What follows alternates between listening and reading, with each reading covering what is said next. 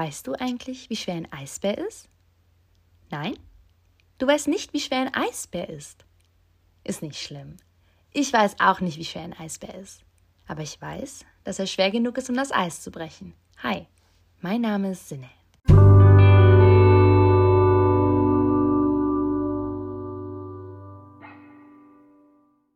Holt euch am besten was zu essen, lauft los, wenn ihr Eddie Spaziergänger seid oder macht euch Bett fertig. Es ist eigentlich komplett egal, wofür ihr diesen Podcast benutzt. Ich bin super dankbar, ein Teil von eurem Tag zu sein. Nun lasst uns mal zur Hauptfrage kommen. Wer zur Hölle ist eigentlich Sinne? Wir stellen uns jetzt mal einen imaginären Stuhlkreis vor. Und da ich das Mikrofon habe, würde ich mal sagen, ich fange an. Ich bin einer der Menschen, die sehr offen sind, wenn man die richtigen Fragen stellt. Also da ich hier die Fragen stelle, stelle ich einfach die richtigen Fragen. Nun lasst uns mal zur ersten Frage kommen. Dies ist einer meiner Lieblingsfragen. Das ist eine der Fragen, die ich prinzipiell sehr gerne Leuten in einer Runde stelle. Und zwar, was hat dich in deinem Leben am meisten geprägt? Ich könnte jetzt ein Buch aufschlagen und wirklich jede Seite davon vorlesen, was mich alles in meinem Leben geprägt hat. Doch ich werde jetzt nur von der einen Sache reden, die mich wirklich am meisten geprägt hat. Und das war die Krankheit meiner Mama. Das Aufwachsen mit kranken Eltern. Das sich selber in den Hintergrund packen und sich um andere kümmern. Das in der Nacht aufgeweckt werden von der Übelkeit der eigenen Mutter. Das permanente Angst haben um seine Familie und seine Liebsten. Das Aufwachsen und nach der Schule ins Krankenhaus fahren. Das Schnitzel mit Nudelsalat essen und das als die beste Mahlzeit der Welt anzuerkennen. Ich glaube, der Blick meiner Mutter war es, der mich am meisten geprägt hat. Den Blick von einer liebenden Mutter, aber auch einer kranken Mutter. Das Gefühl, das sie hatte, das kann ich mir nur erahnen. Wahrscheinlich verstehe ich es erst, wenn ich selber Kinder habe. Ich glaube, da war so viel. Ich könnte gar nicht mit dem Finger auf die eine Sache zeigen, die es war. Es war meine Jugend meine Jugend, die mich am meisten geprägt hat. Irgendwo zwischen im Krankenhaus einschlafen und mit dem Auto nach Hause fahren und dem nach der Schule zu Mama fahren. Irgendwie an irgendeinem Punkt, als das Krankenhaus ein Zuhause wurde. Ich glaube, an dem Punkt habe ich gemerkt, dass das eine der Dinge war, die mein Leben am meisten geprägt hat. Eine der Dinge, die mich am meisten geformt hat. Ich bin ein Mensch, ich liebe es zu geben. Ich bin ein Mensch, ich liebe es da zu sein. Und ich glaube, all das hat sich entwickelt in der Zeit, in der ich erwachsen wurde, in der ich im Krankenhaus war, in der ich mich gekümmert habe und geliebt habe, mehr oder weniger auch gelebt habe. Es war eine schöne Zeit, auch wenn so manche von euch jetzt denken, oh nein, die arme Sinne. Es war eine wunderschöne Zeit, die sehr schön in meiner Erinnerung ist und an die ich sehr gerne denke. Doch muss ich hier unterstreichen, dass ohne all das, was passiert ist, ich niemals die Person geworden wäre, die ich heute bin.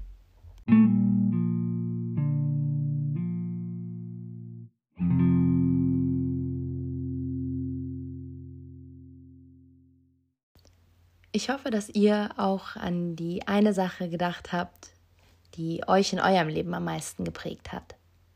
Aber lasst uns jetzt mal zur nächsten Frage kommen. Und zwar, was ist etwas, was niemand von mir erwartet hätte?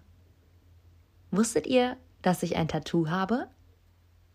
Ich glaube, nicht viele von euch wissen das. Ein paar von euch haben es schon mal gesehen, haben mich schon mal gefragt, aber ich habe es noch nicht so vielen beantwortet. Ich teile mit euch jetzt die Geschichte hinter meinem Tattoo. Mein Tattoo ist im wahrsten Sinne des Wortes vier Punkte. Aber ich erkläre euch jetzt die Geschichte hinter den vier Punkten. Als ich jünger war, habe ich immer nach der Schule meine Mama in ihrem Laden besucht. Meine Mutter hatte ihren eigenen Laden und ich hatte dort immer einen eigenen Raum, in dem ich so gesehen mein Sofa, mein Laptop, alles Mögliche hatte. Das hieß, nach der Schule bin ich in den Raum gegangen und saß dann da und bin auch eingeschlafen. Und abends, meine Mutter hat sehr lange gearbeitet, hat meine Mutter uns dann nach Hause gefahren. Und das war spät. Wir reden von so 22, 23 Uhr. Und immer auf dem Weg vom Auto ins Haus habe ich in die Sterne geguckt und gesagt, Mama, guck mal, das sind die Sinne-Sterne. Und das ist wirklich ein Satz, den habe ich jeden Tag gesagt. Wirklich jeden Tag. Meine Schwester konnte ihn nicht mehr hören, meine Mutter wollte gar nicht mehr hochgucken. Und ich war jeden Tag so, Mama, guck, siehst du sie? Siehst du sie? Das sind die Sinnersterne. Vier Punkte. Ich habe immer gesagt, der Mittelpunkt, der ist meine Mama, die, die uns alle zusammenhält. Ich bin der Punkt, der am meisten weg ist und meine Schwester und mein Papa, die, die ganz in einer ganz klaren Linie zu meiner Mama stehen. Und ihr habt schon mitbekommen, meine Mama war sehr krank. Ich habe meine Mama gepflegt, gehegt, ich habe sie geduscht, ich habe sie umarmt, ich habe mich komplett um sie gekümmert. Und man könnte so sagen, dass ich ihren Körper in und auswendig kannte. Jedes Zelle, jeden Stück, jedes alles. Ich wusste ganz genau, wo was ist, wo sie eine Narbe hat, wo sie keine hat, wisst ihr? Und dann kam der Tag, an dem ich mich von meiner Mama verabschieden musste. Sie ist leider verstorben und der Tag war nicht gerade leicht, das muss ich euch ja nicht sagen. Aber ich habe an dem Tag an ihren Arm runtergeguckt und ich konnte meinen Augen kaum trauen. Die Sinnessterne, die, die mich meine ganze Kindheit lang begleitet haben, habe ich auf dem Arm meiner Mutter gefunden. Ich glaube, ich habe noch nie in meinem Leben mich so sehr gefreut und so sehr getrauert in einem Moment. Ich habe zwei Jahre lang dieses Foto, was ich damals gemacht habe, von ihrem Arm, weil ich es kaum fassen konnte, angeguckt und mir gesagt, ich brauche es auf meiner Haut. Ich brauche dieses Tattoo, ich brauche es und seit meinem 18. Lebensjahr zu meinem Geburtstag hat mir meine Schwester dieses Tattoo geschenkt, weil sie wusste, wie viel es mir bedeutet. Ich trage es jetzt auf meinem linken Arm. Ich gucke es mir jetzt gerade in diesem Moment an. Und dieses Tattoo gibt mir das Gefühl, zu Hause zu sein, wenn ich daran denke, in die Sterne zu gucken.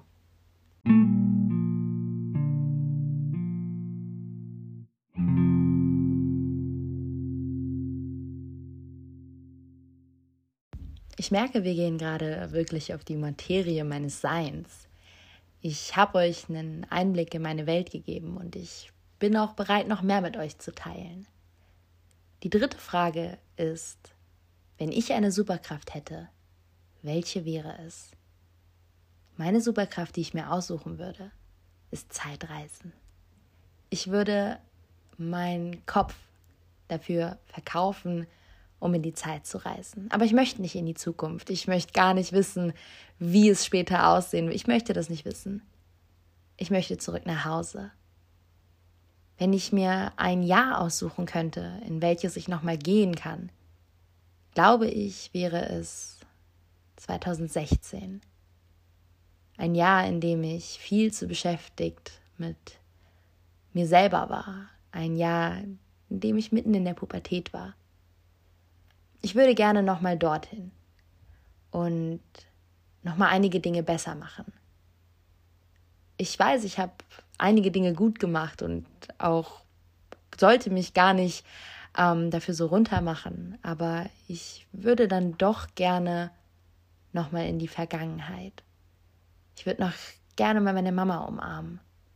Ich würde gerne bei einem Frühstück mehr helfen. Ich würde ein bisschen weniger Zeit mit mir selber verbringen, mich weniger auf Freunde konzentrieren und mehr an den Armen meiner Mutter liegen. Eine Umarmung meiner Mutter nicht abschlagen und einfach wirklich mich ins Bett neben sie zu legen. Ich würde gerne meine Mutter an der Hand packen, meinen Papa an der Hand packen, mich bei meinem Papa entschuldigen für mein Verhalten. Ich war nämlich eine Zicke, aber Pubertät und das alles nochmal erleben. Und zwar mit dem Kopf, den ich jetzt habe. Das würde ich gerne. Das wäre eine der Dinge, hätte ich eine Superkraft, wäre es auf jeden Fall Zeitreisen. Und hier habe ich auch schon direkt in die vierte äh, Frage mitgegriffen. Was ist ein Ratschlag, dem ich meinem jüngeren Ich geben würde? Wenn ich jetzt vor meinem 16-jährigen Ich stehe, sagen wir, ich stehe im Jahre 2016 mir selber gegenüber ich würde mich zur Seite nehmen und sagen, reiß dich zusammen. Reiß dich zusammen, mein Schatz. Die Welt brennt gerade um dich herum. Und das Einzige, was wichtig ist, ist deine Familie. Nimm deine Mutter an die Hand, küss die Hand deines Vaters und genieße jeden Moment. Komm auf deine Pubertät klar. Alles, was du gerade in diesem Moment für wichtig erscheinst, ist in einem Jahr nicht mehr wichtig. Scheiß auf Freunde, scheiß auf alles drumherum. Setz dich neben deine Mutter und hör ihren Geschichten zu. Sing mit deinem Papa zusammen. Rasier dir am besten noch siebenmal die Haare ab. Weil so sehr, wie Mama dich, sich damals gefreut hat, beziehungsweise begeistert war, dass du sie so sehr liebst. Tu es nochmal. Mach Frühstück, bring Kaffee ans Bett, umarm sie, küss sie. Mach alles, mach das alles nochmal. Mach es, genieße es. Verschwende deine Zeit nicht unnötig. Ich glaube, das würde ich mir selber raten. Hm.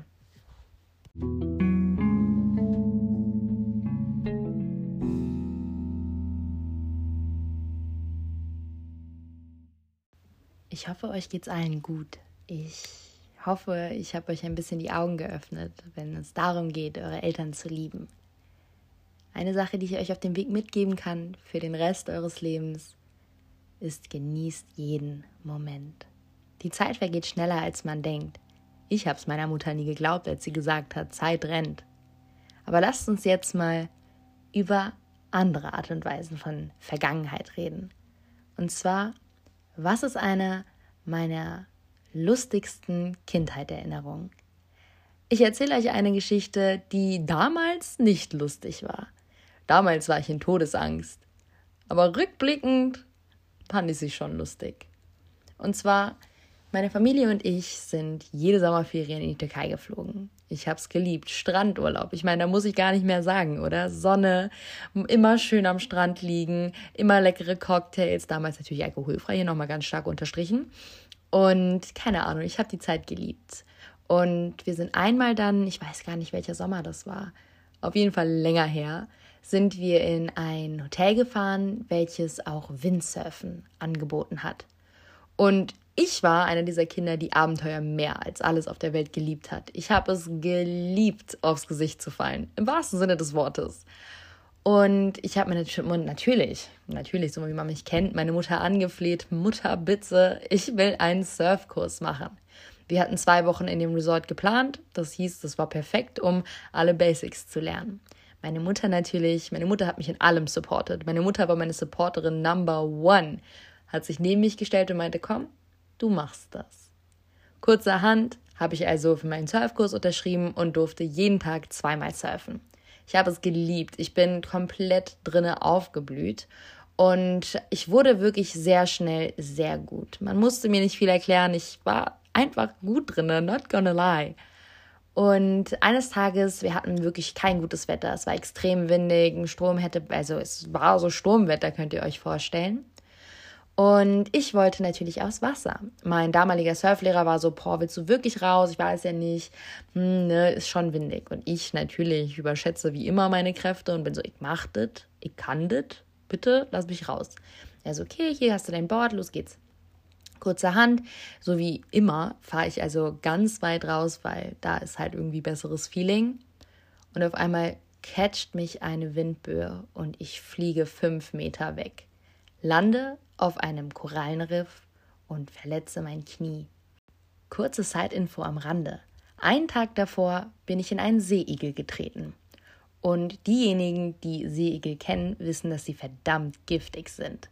Ich hatte Gott sei Dank an dem Tag Surfschuhe an. Das hieß, der Seeigel ist nicht durchgekommen zu meinem Fuß, aber ich hatte panische Angst. Ihr müsst euch vorstellen, an dem Tag, alle sind um mich herumgerannt, haben meinen Fuß inspiziert und haben wirklich zehnmal gecheckt, ob ich nicht vielleicht doch komplett reingetreten bin. Also saß ich da auf diesem Korallenriff bzw. Steinriff und hatte Angst um mein Leben. Ich paddel also mit meinem verletzten Knie wieder zurück zu meinem Sur auf mein Surfboard und bete zu Gott, dass ich wieder aufstehen kann. Ging nicht. Ich hatte echt verdammt dolle Schmerzen. Und an diejenigen, die nicht wissen, wie ein Surf, ein Windsurfboard aussieht, ihr könnt euch ein normales Surfboard in XXL vorstellen und da so ein kleines Segel mit dran.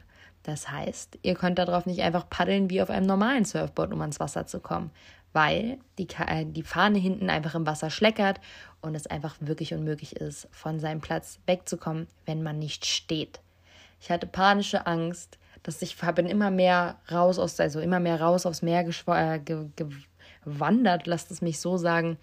Und ich habe panische Angst. Ich sehe meinen Surflehrer am Wasser und ich schwenke meine Arme wie eine Verrückte und hoffe, dass er versteht, dass ich verdammt nochmal Hilfe brauche.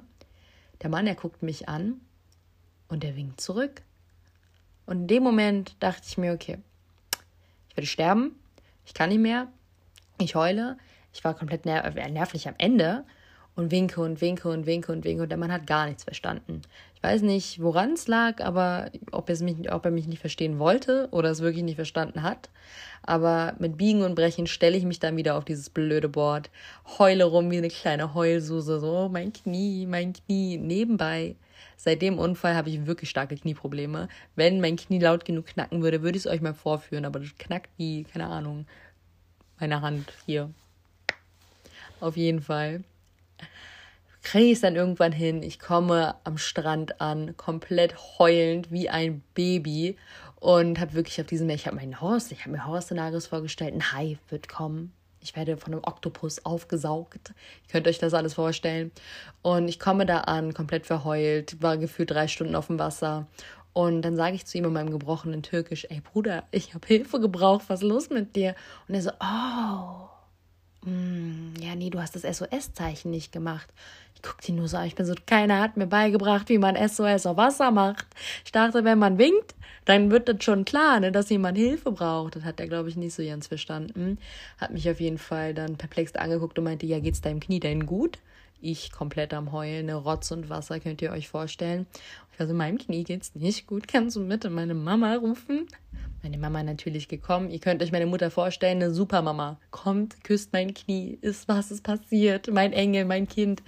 Und ähm, aber es, ich muss sagen, das hat mich nicht abgeschreckt. Aber wenn ich meine Todesangst, also ich liebe immer noch zu Windsurfen, absolut 10 von 10. Ich liebe auch generell Surfen. Aber wenn ich über meine panische Angst damals in diesem blöden Wasser zurückdenke, ich habe wirklich gedacht, meine letzten Stunden sind geschlagen, muss ich schon schmunzeln und mir denken, boah, warum, warum habe ich nicht einfach mal nachgefragt, hey, was heißt denn Hilfe? Jetzt weiß ich's. Jetzt weiß ich, was Save Our Souls heißt. Werde ich auch nie wieder vergessen. Das könnt ihr mir glauben.